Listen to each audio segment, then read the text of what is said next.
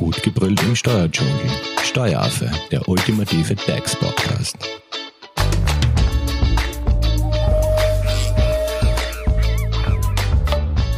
Hallo und herzlich willkommen beim Steueraffen. Wir setzen unsere Serie Karenz und Co. fort und widmen uns heute der Bildungskarenz. Zu Gast im Studio ist Magister Birgit Bosch. Sie ist Arbeitsrechtjuristin bei der Hoferleitinger Steuerberatung und wird uns heute sämtliche Informationen zur Bildungskarenz liefern. Hallo Birgit. Hallo Simone. Schön, dass du wieder da bist. Freut mich auch, danke. Starten wir gleich mit der ersten Frage. Was ist eigentlich eine Bildungskarenz?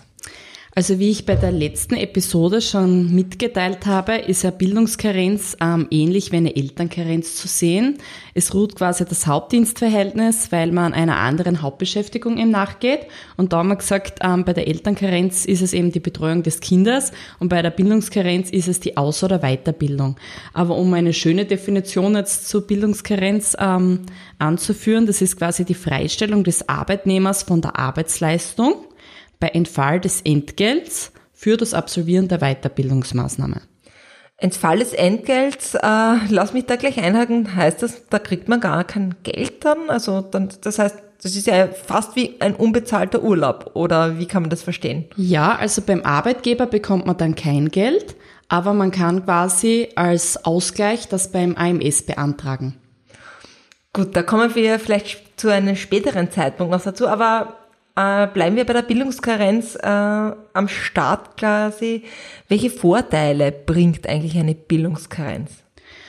Ähm, Vorteile jetzt einmal von aus Dienstnehmersicht. Ähm, der Gesetzgeber ermöglicht eine wirklich tolle Sache, nämlich für die Dauer von maximal zwölf Monaten das Dienstverhältnis zu unterbrechen und ähm, sich während dieser Zeit dann wirklich voll und ganz auf die Aus- und Weiterbildung zu konzentrieren. Und der Dienstnehmer erhält eben, wie gerade vorher schon erwähnt, ähm, das nennt sich das Weiterbildungsgeld beim AMS. Ja. So dass er sich das leisten kann eben. Okay, und welche Vorteile hat nun der Arbeitgeber? Also im Regelfall ist es so, ähm, dass der Arbeitnehmer eine facheinschlägige Weiterbildung besucht, äh, die wiederum seinem Unternehmen nützlich sein kann. Und der Arbeitgeber muss dem Arbeitnehmer quasi nur freistellen, muss ja also ohne Vorzahlung des Entgelts, muss eh nichts zahlen dafür und ohne das Dienstverhältnis aber zu beenden. Also mhm. weil das ist ja wie bei der Elternkarenz, es werden auch die Dienstzeiten äh, nicht angerechnet. Ähm, und der Mitarbeiter erhält dafür eben, weil sonst könnte er sich eben nicht leisten, weil vom Arbeitgeber nichts erhält, in dieser Zeit ein Weiterbildungsgeld. Und dafür müssen bestimmte Voraussetzungen wieder beim AMS erfüllt sein. Aber der Arbeitgeber profitiert, um auf deine Frage zurückzukommen, einfach durch die höhere Qualifikation. Und selbst wenn es jetzt keine facheinschlägige Weiterbildung wäre, es wäre ja auch ja. denkbar, dass man andere Weiterbildung oder Ausbildung besucht, was jetzt quasi nichts mit dem Job oder mit der Tätigkeit an sich zu tun hat. Fällt aber trotzdem unter Bildungskarenz. Kann unter gewissen unter, äh, Umständen, wenn der Arbeitnehmer das plausibel begründet dem AMS gegenüber, unter Bildungskarenz fallen, weil der Arbeitnehmer eben vielleicht begründet, dass er in diesem Bereich tätig werden möchte. Ja ähm, dann wird der Arbeitgeber dort dem Arbeitnehmer auch nicht immer im Weg stehen und wird sich dann denken, ja, dann ermögliche ich ihm halt die Bildungskarenz, weil sonst wird der Arbeitnehmer vielleicht kündigen, so bleibt er mir vielleicht doch noch erhalten und bleibt 50 Prozent vielleicht beschäftigt und wird in diesem anderen Tätigkeitsbereich auch tätig. Alles klar. Kommen wir jetzt zum AMS, zu der Unterstützung, du hast erwähnt. Äh, dass der Dienstnehmer in dieser Zeit der Bildungskarenz ein sogenanntes Weiterbildungsgeld vom AMS bekommt. Wie hoch ist diese Unterstützung durch das AMS? Ja, dieses Weiterbildungsgeld entspricht quasi der Höhe des Arbeitslosengeldes. Deshalb müssen unter anderen Voraussetzungen eben auch der Anspruch auf Arbeitslosengeld bestehen. Unter welchen anderen Voraussetzungen besteht das? Ähm, also die Grundvoraussetzung, die, dass man Anspruch auf Arbeitslosengeld bekommt, das muss man eben beim AMS hinterfragen. Das ist eine Daumen mal Bi-Regelung. Wenn man jetzt das erste Mal Arbeitslosengeld beantragt und über 25 ist, dann muss man in den letzten zwei Jahren ein Jahr arbeitslosenversicherungspflichtig beschäftigt sein. Und wenn man in den, ähm, wenn man schon öfter Arbeitslosengeld bezogen hat, dann reicht es, wenn man ein halbes Jahr zum Beispiel im letzten Jahr Arbeitslosenversicherungspflichtig pflichtig beschäftigt gewesen war, dass man überhaupt einmal Anspruch auf Arbeitslosengeld hat. Das ist eben eh die erste Voraussetzung. Genau, aber was heißt jetzt konkret arbeitslosenversicherungspflichtig? Ähm, das ist eine sehr gute Frage. Das ist erst einfach, dass man über der Geringfügigkeitsgrenze beschäftigt ist. Also Stundenausmaß ist irrelevant. Das ist wirklich ähm, die Geringfügigkeitsgrenze liegt 2019 bei 446,81 Euro pro mhm. Monat. Und wenn man darüber hinaus beschäftigt war, sechs Monate ähm, bei einem Arbeitgeber zum Beispiel im letzten Jahr, dann hat man beispielsweise dann Anspruch auf Arbeitslosengeld. Und so hat man dann die erste Voraussetzung von mehreren Voraussetzungen, dass man die Bildungskarenz beantragen kann, erfüllt. Ja, und wie hoch ist jetzt eigentlich das Arbeitslosengeld so ungefähr? Gibt es da eine liegt, ja, Faustformel oder? Das liegt ungefähr bei 55 Prozent des Nettoeinkommens. Und ähm, es gibt aber auch einen, um eine Auffangfunktion zu schaffen, dass der, ähm, gibt es den, den Satz von mindestens 14,53 Euro täglich. Also das sind rund 450 Euro monatlich. Sprich quasi der Geringfügigkeitsgrenze. Alles klar. Und welche Voraussetzungen muss man sonst noch erfüllen? Ähm, man muss beim AMS ähm, ein Weiterbildungsvorhaben erklären und die erforderlichen Weiterbildungsstunden belegen. Also wie ich vorher schon erklärt habe, ist, ähm, kommt es irgendwie darauf an, wie ich kurz angesprochen habe, ob es jetzt eine facheinschlägige Weiterbildung ja. sein muss oder eine andere, ähm, rein theoretisch auch als Weiterbildung anzusehen ist im Sinne des AMS. Ähm, grundsätzlich ist es einmal so, dass es, dass jede Aus- und Weiterbildung im In- und Ausland einmal bildungsgrenzfähig ist. Lass mich kurz unterbrechen. Was versteht man jetzt konkret unter Weiterbildung? Also was fällt jetzt alles unter Weiterbildung? Ähm, es reicht quasi, ähm, dass ein beruflicher Bezug besteht und eine bestimmte Anzahl von Wochenstunden erfüllt oder nachgewiesen werden. Also mhm. wenn jetzt ein Arbeitnehmer eine Außer- oder Weiterbildung besucht, sagen wir zum Beispiel einen Personalverrechnungslehrgang, ähm, dann wird es leicht nachzuweisen sein, dass dieser Lehrgang 20 Wochenstunden erfüllt. Okay. Wenn dem jetzt zum Beispiel nicht so wäre, weil 20 Wochenstunden ist eben das Mindestmaß, Ausmaß, das was erfüllt sein muss bei der Bildungskarenz, dann kann das aber trotzdem die Ausbildungsstätte ähm, bestätigen, dass das mit dem Lernaufwand auf 20 Wochenstunden quasi kommt. Also man muss jetzt nicht 20 Wochenstunden anwesend, anwesend sein. sein. Also es besteht keine Anwesenheitspflicht. Ja, eine Anwesenheitspflicht kann ich schon Ja, aber halt nicht in, in der Höhe von 20, 20 Stunden. Stunden. Genau, Alles genau. klar. Es reicht vielleicht, dass man einfach sagt, ja, im, im Grunde mit Lern- äh, und Vorbereitungseinheiten kommt man auf 20 Stunden. Das wird dann auch bestätigt von der Weiterbildungsstätte. ja. Und es könnte jetzt beispielsweise sein, dass der Personalverrechnerlehrgang, da wird da das AMS nicht großartig nachfragen, und wird das gleich quasi bestätigen, ja, das ist eine gültige Weiterbildung. Ähm, aber wenn jetzt jemand einen Hobbykurs quasi oder der was genau, offensichtlich das, ein Hobbykurs wäre. Das wollte ich nachfragen. Wenn ich jetzt da äh, beispielsweise eine Ausbildung zum Tauchlehrer machen möchte, was jetzt überhaupt nicht zu meinem mhm. aktuellen Beruf passt, mhm. weil ich sage, okay, Tauchen ist mein Hobby und mhm. ich möchte da halt auch Weiterbildungen in Zukunft ja. ähm, anbieten, wie schaut's da aus? Also, weil, wie du gerade gesagt hast, okay. Hobbykurs? Also bei mir als Jurist zum Beispiel würde das bestimmt nicht anerkannt werden. Da müsste ich schon ähm, das Weiterbildungsvorhaben erklären. Mhm. Sagen, ja, ich möchte aber nebenberuflich Tauchlehrerin werden und habe auch wirklich auch berufliche Ziele und Vorstellungen, dann kann es sein, dass mitunter das sogar bei mir bewilligt werden würde. Ja. Aber jetzt wird sich quasi ein Sportwissenschaftler, der wird sich natürlich leichter tun. Okay, der ohnehin schon in dem Bereich oder so genau, tätig ist. Genau, da werden sie nicht so viel jetzt nachfragen, sage ich jetzt unter Anführungszeichen. Also somit kann die Entscheidung, was jetzt als Weiterbildung gilt und was nicht, ganz individuell getroffen werden. Genau so ist es. Genau. Ah, alles klar. Ähm, weil du mit den Voraussetzungen noch genau. gefragt hast. Ähm, du, eine weitere Voraussetzung ist eben, dass eine ähm, Bildungskarenzvereinbarung zwischen Arbeitgeber und Arbeitnehmer getroffen wird. Das heißt, muss der Arbeitgeber das genehmigen? Ja, da hat nämlich der Arbeitnehmer gar keinen Rechtsanspruch drauf. Was aber eh irgendwie das? verständlich ist, weil sonst könnte der Arbeitnehmer einseitig jetzt hingehen zum Arbeitgeber und sagen, ja, ich möchte jetzt eine ähm, Bildungskarenz in Anspruch nehmen und wird dann heute auf morgen dann nicht mehr arbeiten. Und deswegen muss da schon, ähm, kann der kein Rechtsanspruch bestehen und muss das beidseitig vereinbart werden. Also er braucht wirklich die Zustimmung. Hast du da eine klare Empfehlung? Ja, ich empfehle wirklich vorab, weil jetzt, bevor man jetzt mit dem Arbeitgeber über das ganze Konzept spricht und alles schon vereinbart, was ja als Voraussetzung dafür gedacht ist bei der Antragseinreichung, dass man diese Vereinbarung ähm, beifügt, Ja. wäre es natürlich sinnvoller, wenn man vorher alle voraus anderen Voraussetzungen abklärt, sprich einmal mit dem AMS Kontakt aufnimmt, hat man überhaupt einen Anspruch auf Arbeitslosengeld, auf Bildungskarenz, welche Voraussetzungen müssen erfüllt sein, welchen Antrag brauche ich, macht es vielleicht Sinn, dass ich es elektronisch mache, wie viele Wochenstunden äh, müssen erfüllt werden, dann mit der Ausbildungsstätte, dass man vielleicht gleich Kontakt aufnimmt, weil die müssen im Vorhinein ja eine Bestätigung ausstellen. Ist auch in der Praxis nicht immer so leicht. Und das mache ich beim zuständigen AMS oder? Genau, das ist das Wohnsitz AMS. Und ähm, bei der Ausbildungsstätte soll man sich auch schon im Vorfeld informieren, weil im Endeffekt die Bestätigung stellen sie ja erst aus, wenn der Kurs dann offiziell gebucht ist und im Regelfall überwiesen. Also es ist oft nicht leicht, dass man das ähm, im Endeffekt fällt dann alles zusammen, aber man sollte sich die Informationen, soweit es möglich ist, im Vorfeld einholen und die Bildungsgrenzvereinbarung mit dem Arbeitgeber erst danach schließen, bevor es dann gar nicht möglich ist. Der Arbeitgeber, der hat sich da schon ein Konzept zurechtgelegt, hat vielleicht sogar eine Ersatzarbeitskraft schon Angestellt. Be genau, oder, be- oder es ist ein Bewerbungsverfahren. Ähm, Okay. genau.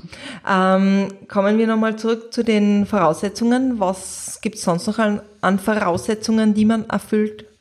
Ähm, haben die, muss? Die letzte ist es dann quasi und die ist eh wichtig. Das ist nämlich ähm, für für ähm, Arbeitnehmer, die jetzt erst zum Beispiel einen Job angefangen haben, noch ein Studium zum Beispiel, die müssen wirklich einmal sechs Monate durchgehend beim gleichen Arbeitgeber arbeitslosenversicherungspflichtig beschäftigt gewesen sein.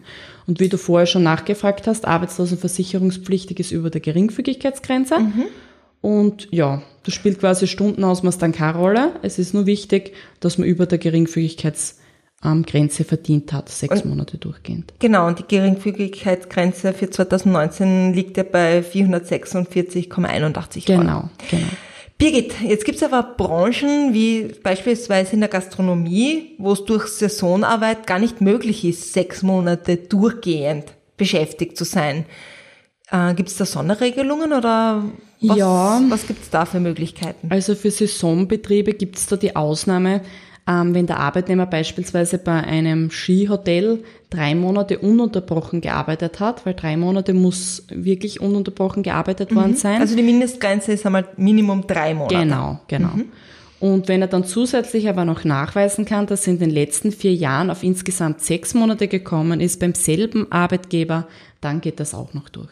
Alles klar. Kommen wir zum Prozedere. Wie kann man Bildungskarenz in Anspruch nehmen?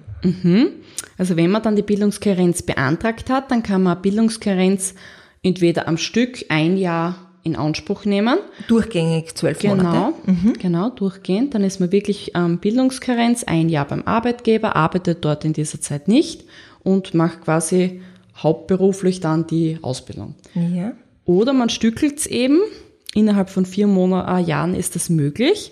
Und ein Teil muss aber mindestens zwei Monate betragen. Also man kann auch nur Bildungskarenz nur für zwei Monate beantragen und dann gar nichts mehr Okay, also man muss nicht die vollen zwölf Monate. ausschöpfen. Ausschöpfen. Genau. Alles klar.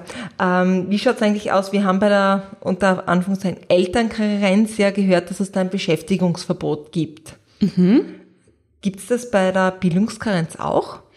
Das gibt's bei der Bildungskarenz eingeschränkt. erschränkt. Also sagen wir Jein, also geringfügig darf man beschäftigt werden, auch beim selben Arbeitgeber. Das Ah, wirkt okay. immer ein bisschen, das ist eigentlich Ja. wieder bei bei der Elternkarenz. Da, Da darf kann man auch auch. geringfügig nebenbei beschäftigt werden. Da Aber muss es ist man zwar ein immer eigenes Dienstverhältnis. Genau, genau, das hast du dir richtig gemerkt. Das ist wirklich ein eigenes Dienstverhältnis. Also das, wenn man so mit der Personalabrechnung sieht, das ist eine eigene Nummer. Das ist dann quasi keine Unternummer, es ist ein eigenes Dienstverhältnis. Es wird ein eigener Dienstvertrag erstellt und eigene Bedingungen geschaffen, weil vielleicht kann es ja sein, dass wenn man nur bis zur Geringfügigkeit tätig wird, dass man dann einer anderen Tätigkeit nachgeht. Okay, Kann und sein, das ist aber auch bei der Bildungskarenz möglich. Genau, also da ist es wieder ganz gleich wie bei der Elternkarenz, wenn man nebenbei geringfügig beschäftigt ist. Also da darf man wiederum bis zu 446,81 beschäftigt werden. Bei der Elternkarenz ist es halt mit der Zuverdienstgrenze zu beachten und hier gilt wirklich streng die Geringfügigkeitsgrenze. Okay, und wie schaut's mit Teilzeit aus? Könnte man eigentlich auch in der Bildungskarenz dann Teilzeit arbeiten? Also bei einer Bildungskarenz darf man nicht Teilzeit arbeiten, weil die Geringfügigkeitsgrenze, also wenn man geringfügig beschäftigt ist oder beziehungsweise arbeitsrechtlich gesehen ist das Teilzeitbeschäftigung Ja. bis zur Geringfügigkeitsgrenze. Ähm, das Wochenstundenausmaß hängt ja davon ab, was man ein Vollzeitbeschäftigungsausmaß vereinbart hat. Da liquidiert man es runter. Also eigentlich ist es eine Teilzeitbeschäftigung. Ähm, wenn man jetzt aber über der Geringfügigkeitsgrenze hinaus beschäftigt werden möchte, dann geht das mit der Bildungskarenz nicht. Da hat der Gesetzgeber aber die Möglichkeit der Bildungsteilzeit geschaffen. Alles klar. Vielleicht Bildungsteilzeit kurz erklärt. Was versteht man darunter? Ähm, es ist quasi das gleiche wie Bildungskarenz, nur dass das Dienstverhältnis nicht ruht. Ja. Ähm, man ist quasi, also für Dritte scheint so, als wäre man ganz normal weiter beschäftigt. Der Arbeitgeber rechnet einen auch ganz normal ab. Es gibt also, das wird, wenn man jetzt Bildungsteilzeit vereinbart, statt 40 Stunden zum Beispiel 30 Stunden, wird man für 30 Stunden ganz normal abgerechnet, erhält ganz normales Geld für 30 Stunden.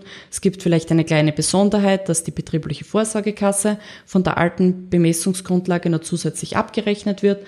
Aber im Endeffekt ändert sich für den Arbeitgeber nicht wirklich etwas. Wäre das dann gleichzusetzen mit einer Elternteilzeit? Es ist, nein, es ist in dem Fall nicht gleichzusetzen mit einer Elternteilzeit, weil bei der Bildungsteilzeit erhält man nämlich noch zusätzlich ein Geld beim AMS.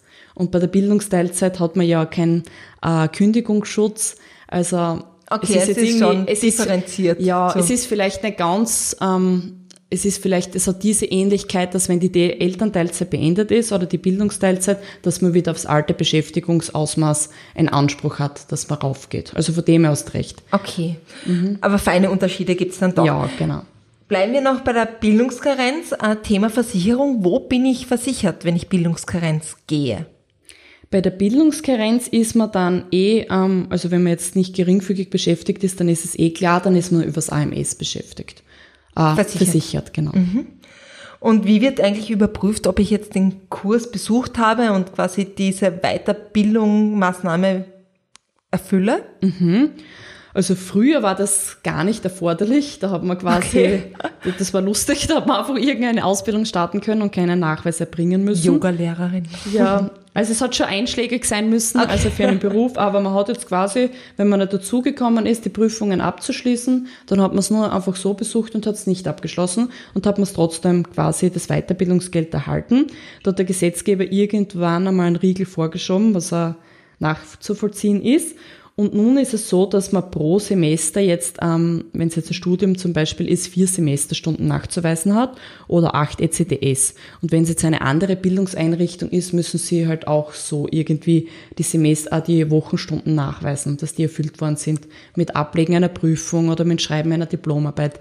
Irgendwie muss Okay. der Den Nachweis, Nachweis muss ich beim RMS genau, einreichen. Okay. genau. Und könnte ich meine Ausbildung eigentlich auch im Ausland absolvieren? Ja, das ist auch ganz normal möglich. Und wir haben ganz kurz erwähnt, äh, bei der Elternkarenz besteht der Kündigungsschutz. Gibt es den bei der Bildungskarenz auch? Ähm, bei der Bildungskarenz gibt's den nicht. Das wird zur Sicherheit dann auch noch vereinbart, weil man trifft ja sowieso eine Vereinbarung mit dem Arbeitgeber. Da macht man das eine kleine Schriftform, weil die muss man ja ans AMS übermitteln.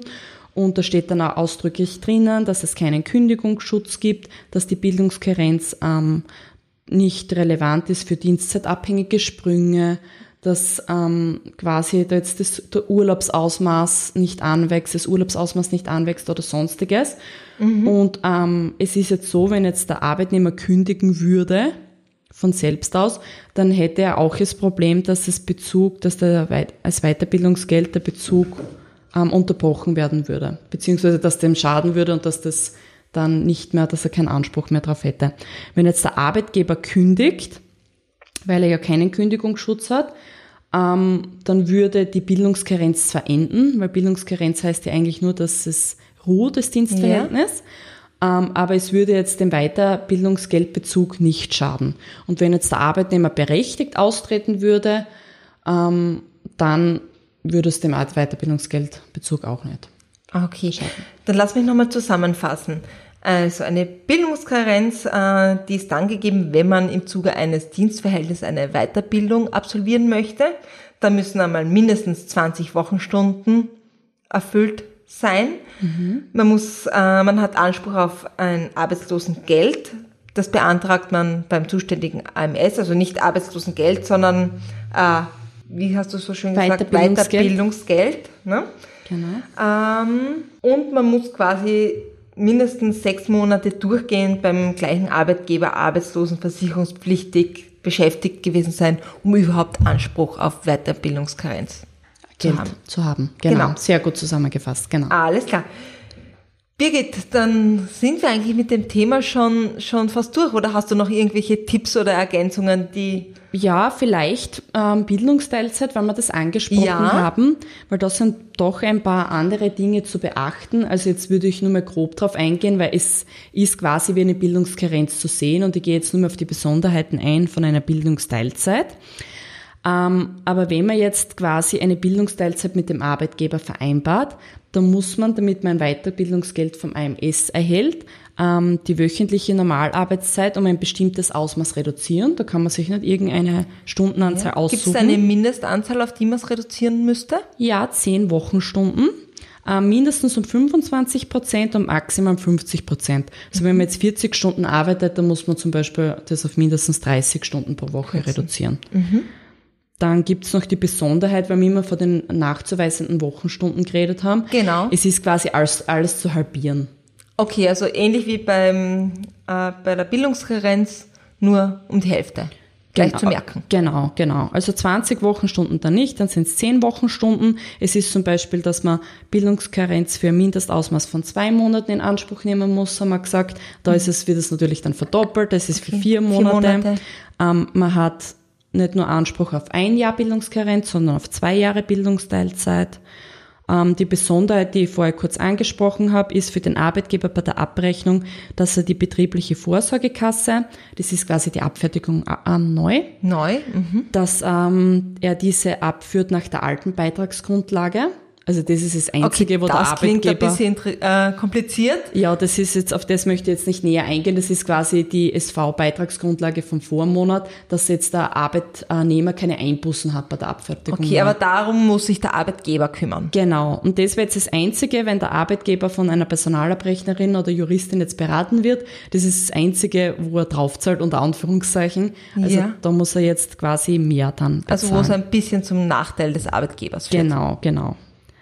Ähm, ansonsten ist bei einer Bildungsteilzeit, da es wie ein normales Teilzeitbeschäftigungsverhältnis ist, ähm, wachsen natürlich die dienstzeitabhängigen Ansprüche an. Gibt es da dann auch wieder einen neuen Dienstvertrag? Nein, Oder das ist, da läuft wird, genau, da läuft alte der alte weiter, weiter? und es wird einfach auf Teilzeit alle quotiert. Okay. Ähm, sonst fällt mir jetzt auf die Schnelle keine Unterscheidung ein. Vielleicht das Weiterbildungsgeld, das ist noch ein wichtiger Punkt.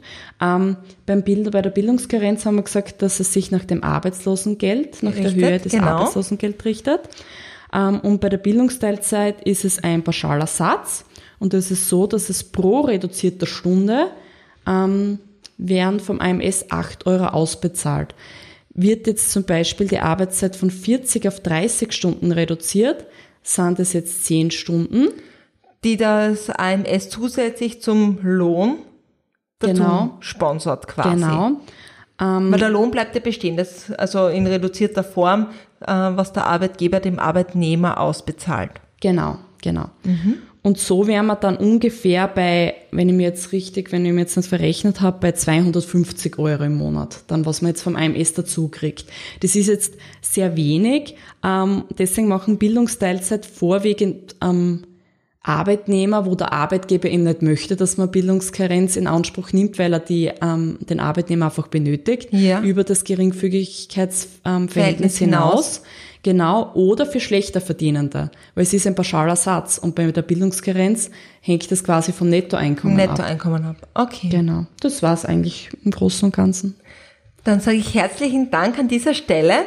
Wenn es jetzt dazu Fragen gibt, wie erreicht man dich, Birgit? Am besten per Mail unter birgi.bosch.hoferleitinger.at. Herzlichen Dank. Danke auch. Ihr könnt natürlich sämtliche Folgen zum Thema Karenz und Co. auf Spotify, iTunes und YouTube nachhören. Ihr findet uns auch auf Social Media, beim Instagram unter Steueraffe und auch auf Facebook. Würde uns freuen, wenn ihr uns einen Kommentar und einen Like und den Daumen hoch hinterlässt. Und an dieser Stelle danke fürs Zuhören. Danke Tschüss. auch, Baba. Das war Steueraffe. Gut gebrüllt im Steuerdschungel.